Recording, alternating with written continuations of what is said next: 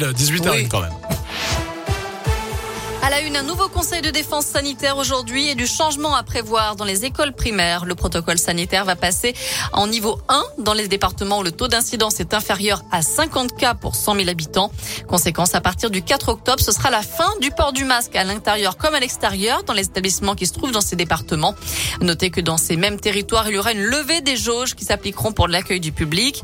Par contre, pas d'adaptation du pass sanitaire à ce stade au niveau local. Le porte-parole du gouvernement l'a confirmé. L'amélioration sanitaire se poursuit grâce, je cite, à la campagne de vaccination. Chez nous, le taux d'incidence est désormais de 47 cas de Covid pour 100 000 habitants dans le Puy-de-Dôme, 22 cas pour l'Allier et seulement 18 dans le Cantal. Le Puy-en-Velay va-t-il accueillir le pape François? C'est ce que voudrait Laurent Wauquiez. Le président de Rhône-Alpes a transmis une invitation au Vatican via un député du Puy-de-Dôme. La dernière visite du souverain pontife en France remonte à 2014 quand il avait visité les institutions européennes à Strasbourg. À retenir aussi cette drôle de livraison à Sérilly dans l'Allier.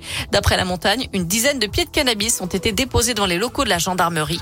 Contre le grillage de la brigade, certains des pieds atteignaient déjà un bon mètre de hauteur. On ignore pour l'instant d'où ils viennent et qui les a déposés là.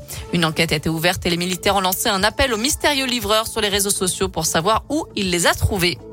Jour de grève demain dans l'éducation nationale. Quatre syndicats réclament un plan d'urgence avec création de postes, augmentation de salaire et amélioration des conditions de travail. À la page des sports, il y a du foot à suivre ce soir. Septième journée de Ligue 1.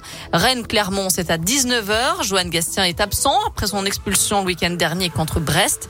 Dans le même temps, Saint-Etienne joue à Monaco. Et puis après, l'OL reçoit 3 à 21h. Enfin, deux nouveaux coachs dans The Voice Kids pour la prochaine saison. TF1 recrute Louane et Julien Doré pour remplacer Jennifer et Soprano. Ils seront aux côtés de Patrick Fury et Kenji Girac, toujours au rendez-vous. Une équipe à découvrir en 2022. Merci beaucoup Noémie.